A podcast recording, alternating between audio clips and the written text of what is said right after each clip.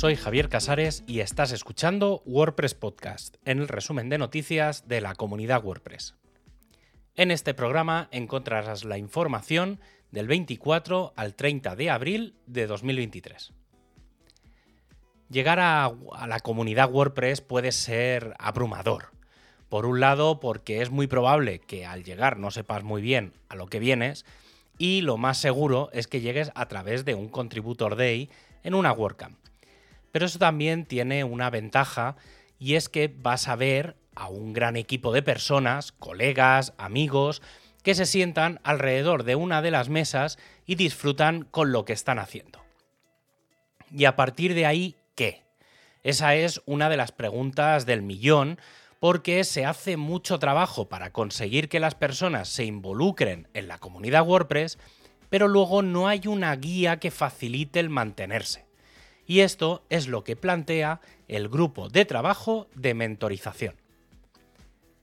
El programa de mentorías, que aún está en plena creación, plantea una relación uno a uno entre mentores y aprendices, comenzando por el aprendizaje de una serie de materiales de preparación que seguramente venga de Learn WordPress y que se haría durante un tiempo, de dos a cuatro semanas.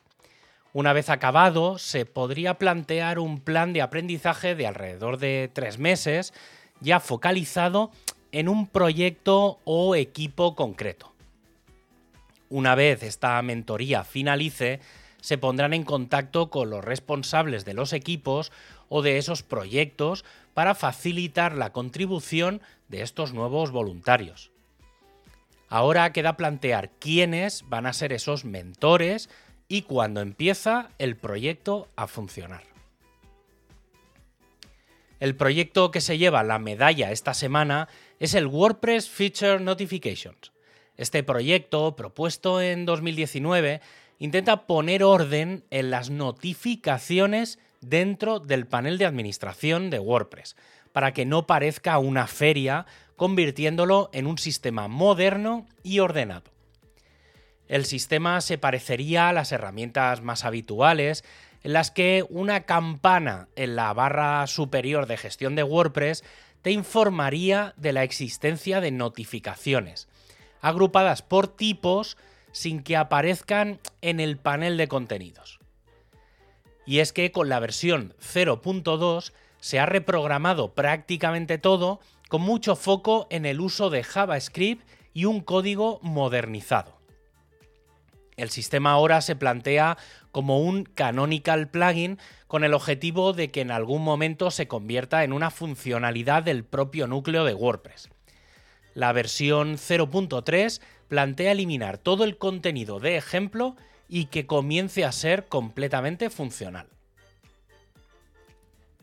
El equipo de performance ha publicado un resumen sobre las métricas recogidas por los análisis de WordPress 6.2 y que dejan unos resultados bastante interesantes. Y es que WordPress 6.2 mejora entre un 14-18% con temas de bloques y un 2-5% en temas clásicos. Esto hace referencia a los tiempos de carga por pantalla, aunque los tiempos de primer byte también mejoran un 17-23 en los temas de bloques y un 3.5 en los clásicos. El equipo de design sigue trabajando en muchos aspectos del editor y de cosas que no son el editor. Con respecto a lo primero, el foco está en perfilar los distintos elementos de navegación, como pueden ser las ventanas modales, la barra superior, los controles de espaciado, la vista de lista o la gestión de fuentes.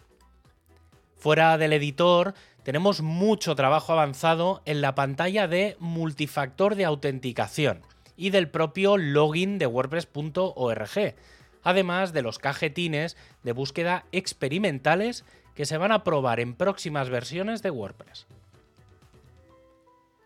el equipo de documentación ha reorganizado su agenda. Y esto es importante porque el cambio organizativo que ello supone y porque incluye un Contributor Day mensual. Estos Contributor Day en línea tendrán una duración de tres horas, serán por Zoom y Slack y se abrirá un issue en GitHub con toda la información.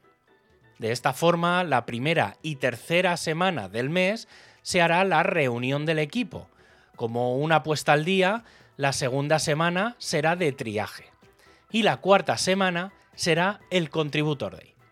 En caso de que haya una quinta semana, será una reunión más informal en la que se pondrá al día el equipo en todos los sentidos. El pasado 25 de abril fue este no tan primer Documentation Contributor Day que, si no falla nada, se repetirá el martes 23 de mayo. Y para acabar, ya sabes que tienes todos los enlaces para ampliar la información en wordpresspodcast.es. Un abrazo y hasta el próximo programa.